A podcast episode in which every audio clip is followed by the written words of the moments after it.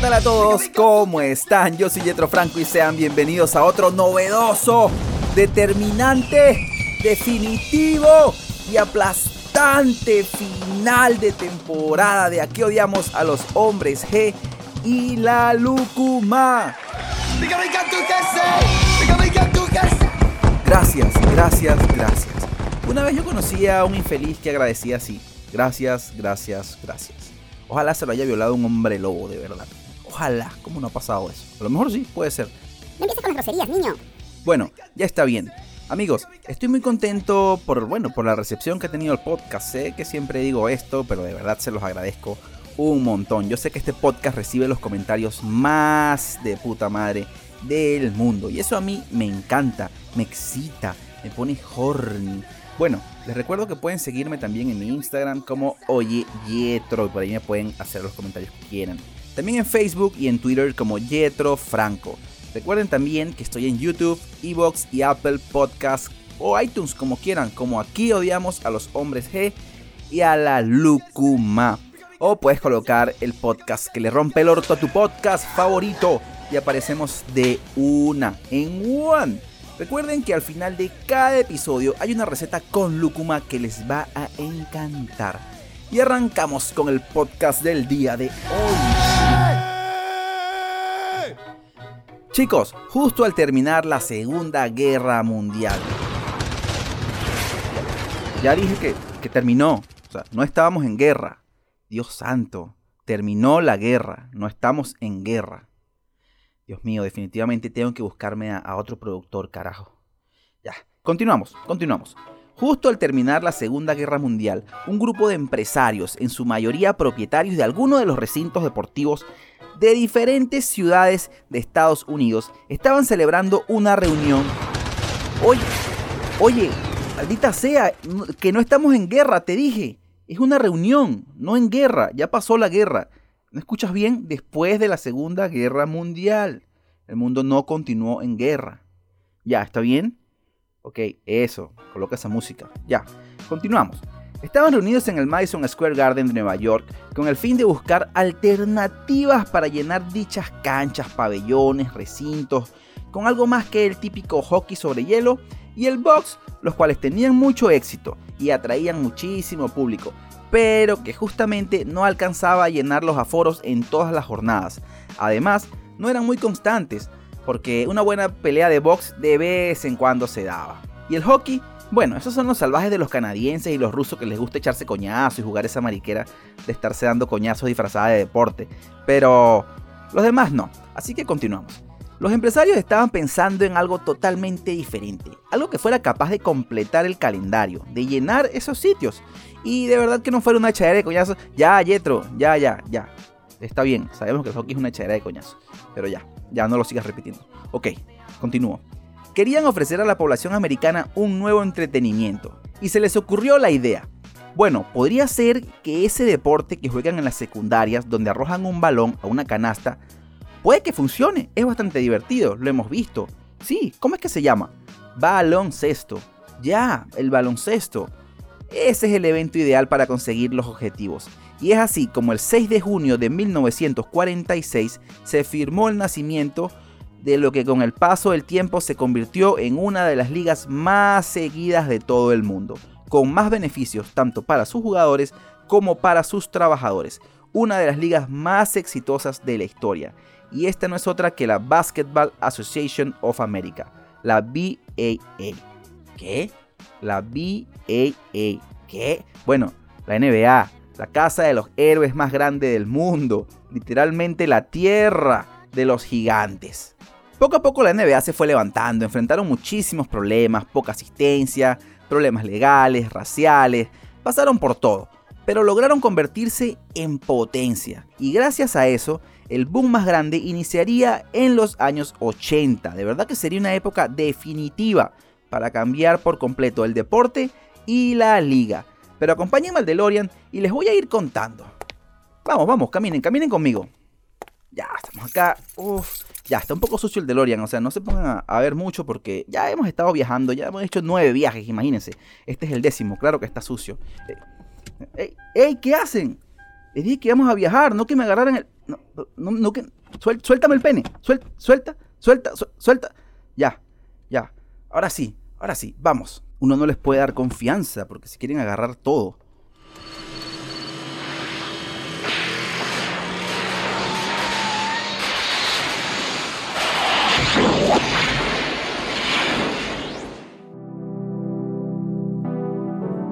Estamos en el Madison Square Garden de nuevo, pero un 19 de junio del año 1984, donde se está celebrando el draft de la NBA. Para los que no sepan lo que es, bueno, el draft es la oportunidad que tiene la NBA de seleccionar a jugadores amateurs del baloncesto universitario y otros jugadores que sean elegibles, incluidos internacionales. En pocas palabras, carne fresca. El futuro de las organizaciones. Así es fácil, no lo adornemos más.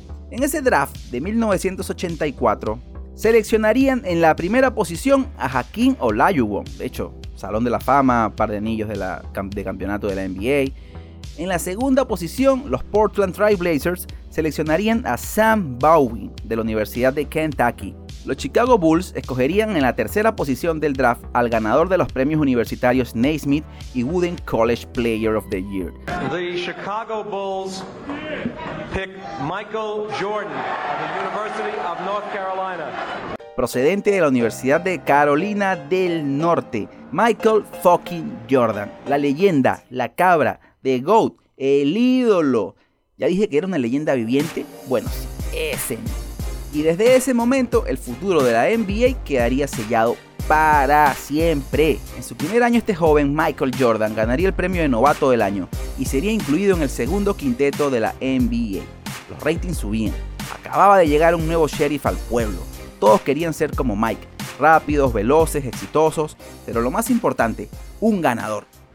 Llegaba la fama inmediatamente para el joven de Carolina del Norte. Empezaron a aparecer los contratos, los sponsors, pero ninguna de las marcas deportivas. En ese entonces ninguna marca de indumentaria deportiva se había interesado por él. Recuerden que en esa época los contratos no eran como ahora, y la difusión por los medios de comunicación tampoco. Pero había una marca, una que no estaba tan posicionada en el juego, una marca que era la más débil en esos momentos, una marca que no tenía nada que ver con el baloncesto, una que se dedicaba al running, al tenis, y esa marca era la del swoosh, Nike. Pero Nike sí tenía algo que no tenían otras marcas, pasión y ganas de patear traseros.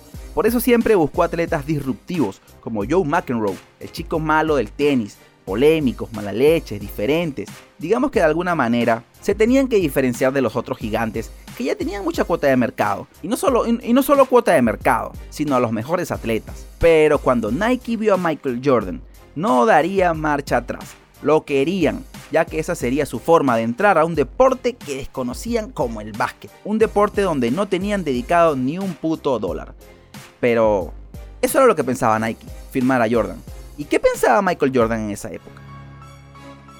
Nah, no quiero firmar con Nike, así diría el chico de Carolina del Norte.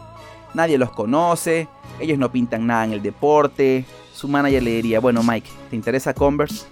Y fueron directamente a hablar con Converse. Converse dijo que no, que no les interesaba otra estrella porque ya no tenían presupuesto, ya tenían a Isaiah Thomas, Larry Bird, Magic Johnson, tenían a todas las estrellas consolidadas del momento. Así que Jordan dijo, a mí siempre me ha gustado Adidas, ¿por qué no vamos a Adidas? Michael quería que esa empresa lo representara como deportista, la famosa marca alemana líder en ese entonces. Y bueno, llevaron al pequeño Mike a las oficinas de Adidas y Adidas, adivinen qué dijo, no, no tenemos dinero ahora para lanzar una zapatilla de Michael Jordan.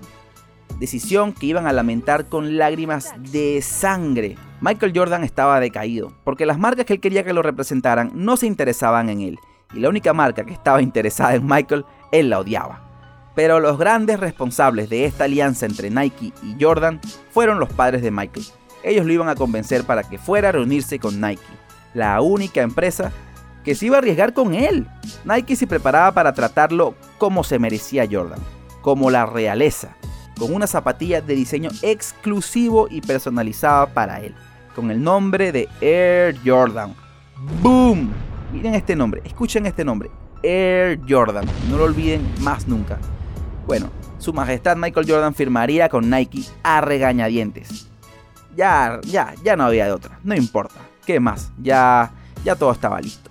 Firmado el contrato, Nike rápidamente le daría la increíble y monstruosa y titánica y arriesgada misión de diseñar las zapatillas definitivas a Peter Moore, con las instrucciones exactas de diseñar los zapatos que sacaran a Reebok del mercado, que aniquilaran a Converse y que desaparecieran del mapa Adidas. Y lo que Peter iba a lograr, ni él, ni él, ni ningún directivo de Nike se lo imaginaba.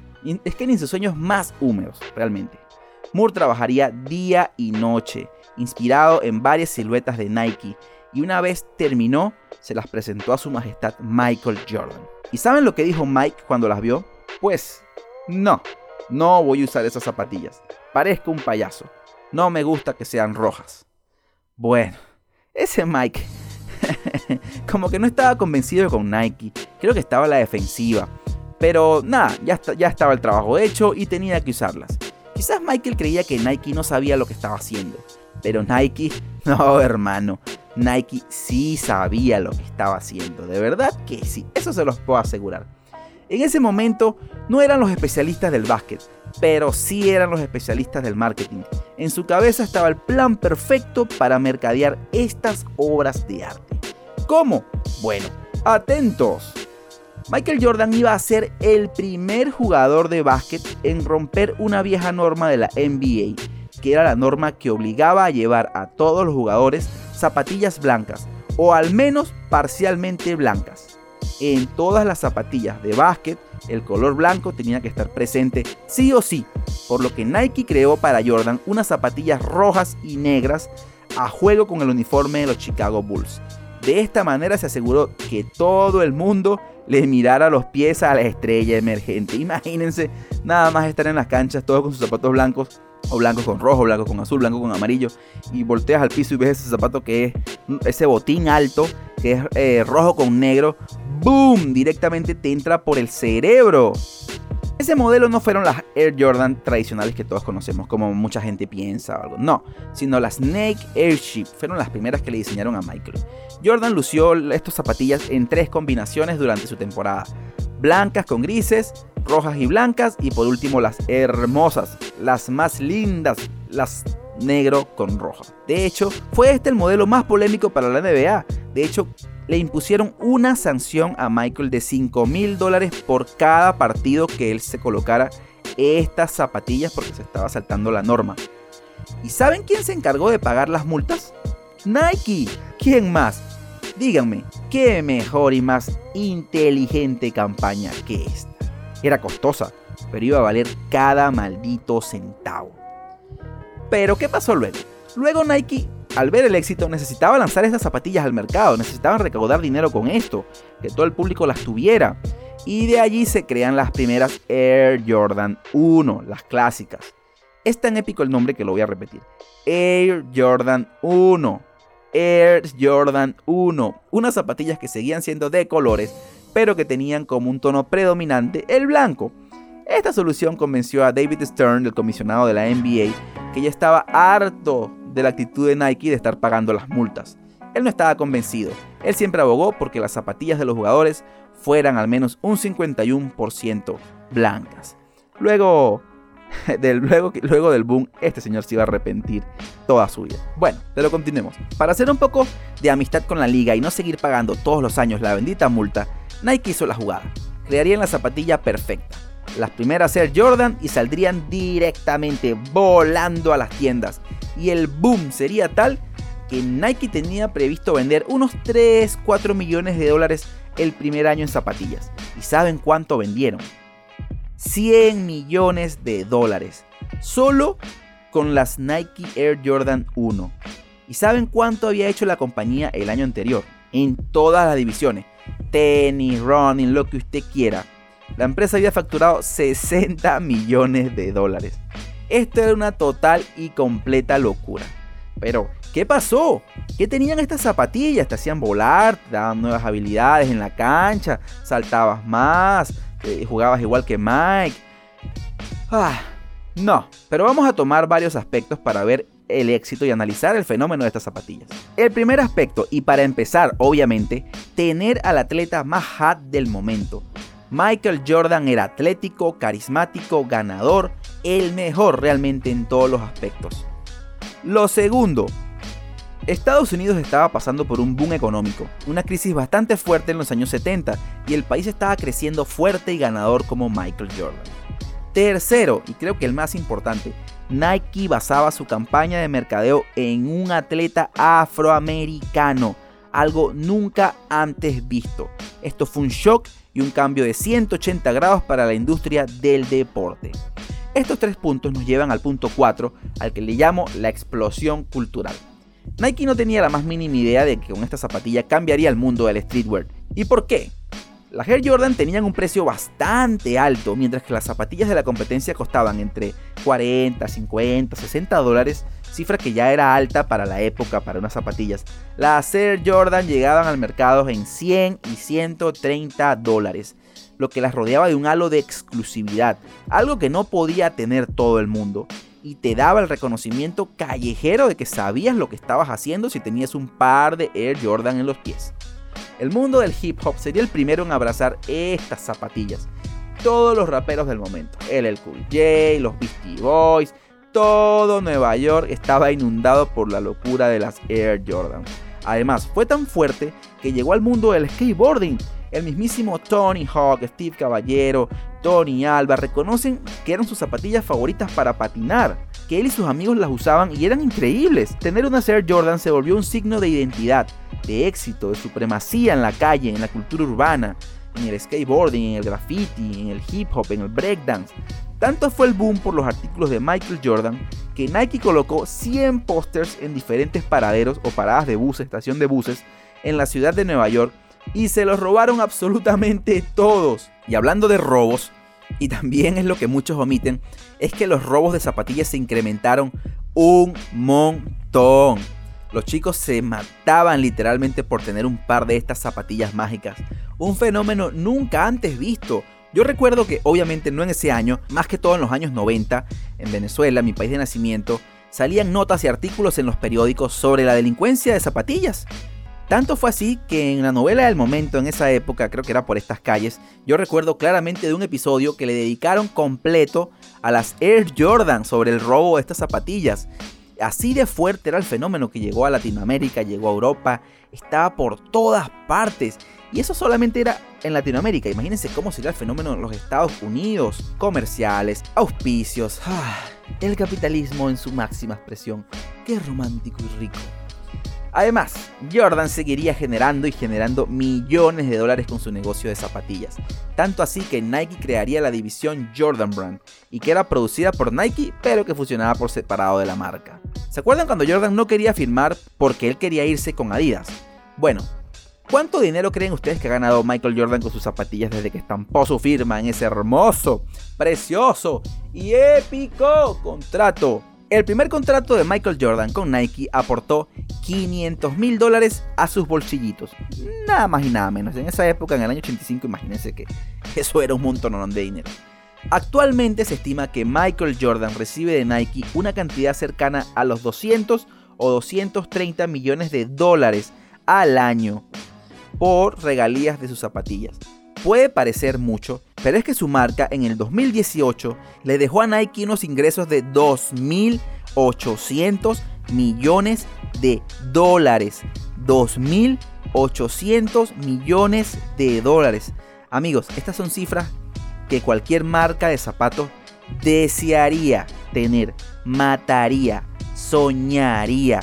Y esto, lo estamos, esto estamos hablando de una línea de zapatillas de un solo jugador, de Michael Jordan. No estamos hablando de que es una línea de, 25, 28, 50 pares de zapatos de distintos tipos de deporte. No, es una línea de zapatillas de baloncesto. Y generan esa cantidad increíble de dinero. Prácticamente, colócale un pedazo de estiércol de tiranosaurio, una marca de Jumpman y ya vale 200 dólares y se va a agotar en minutos. Uf, wow. Qué increíble y pensar que Jordan iba a rechazar la decisión más importante de su vida por el simple hecho de no darle la oportunidad a una marca nueva en el juego. Con la alianza Nike-Jordan, la marca del sush hoy es la marca de indumentaria deportiva número uno en todo el mundo y una de las empresas más ricas de los Estados Unidos. Y parte de su boom empezó por haber firmado a ese joven chico, a Michael Jordan, su mejor atleta y su gallinita de los huevos de oro. ¡Wow! Tremendo viaje. Y como siempre, al final, ¿qué nos queda? ¿Las Air Jordan cambiaron la historia? Bueno, es un titular bastante grande y una responsabilidad increíble para Nike. Si la cambiaron o no, no me importa. Lo que sí es seguro es que cambiaron 100% el juego de las zapatillas en el deporte y en la cultura urbana. Crearon un boom con solo unas zapatillas en toda la cultura pop. Porque no solo fue en Estados Unidos, fue en el mundo. Y crearon un antes y un después sobre marketing deportivo. Hicieron que un joven provinciano de Nueva York llegara a lo más alto del mundo y solo por eso se merecen este podcast. De hecho, también esas zapatillas tienen un documental y el trato con Nike Jordan lo pueden ver en The Last Dance, que también es otro documental sobre Michael Jordan. Así que hay muchísimo contenido que pueden disfrutar. Este podcast se lo dedico a esas zapatillas porque me parecen lo más especial en el juego de las zapatillas del streetwear y de la NBA. Y hasta aquí este décimo episodio y hasta aquí esta primera temporada de Aquí odiamos a los hombres G y la lúcuma. 10, 10 capítulos. Ha sido un placer para mí regalarles estos 10 episodios realmente. Gracias por acompañarme en este increíble viaje que me lo disfruté en todo el trayecto. Y pronto, pronto vamos a estar de regreso con la segunda temporada, llena de muchísimas sorpresas, más historias, más anécdotas, más recetas de lúcuma, así que esperen más anuncios en mis redes sociales, porque por el momento pueden ir escuchando todos los episodios que están increíbles, escríbanme por las redes, vacilen mucho, y ahora como de costumbre los dejo con otra receta en la cocina del chef Yetro.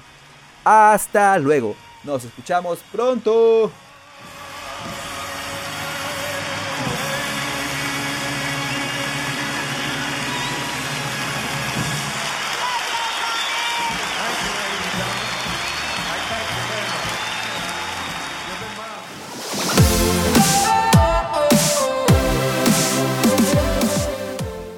Bienvenidos a la cocina del chef Yetro.